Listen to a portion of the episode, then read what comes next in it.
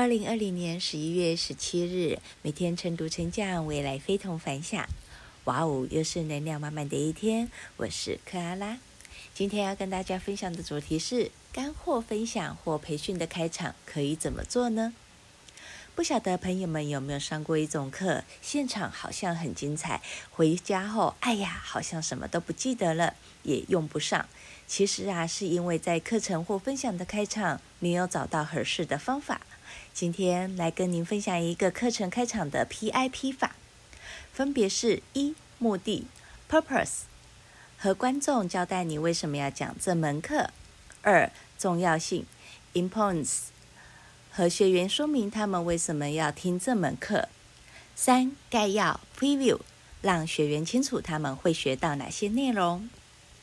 无论我们是台上演讲，或是和厂商、客户分享你的产品或公司，我们永远没有机会第二次建立第一印象。今日金句：坚持和努力固然重要，但掌握到合适的方法，就能让事情发挥到最优质的效益。我是克拉拉，很高兴与您分享。我们明天再会。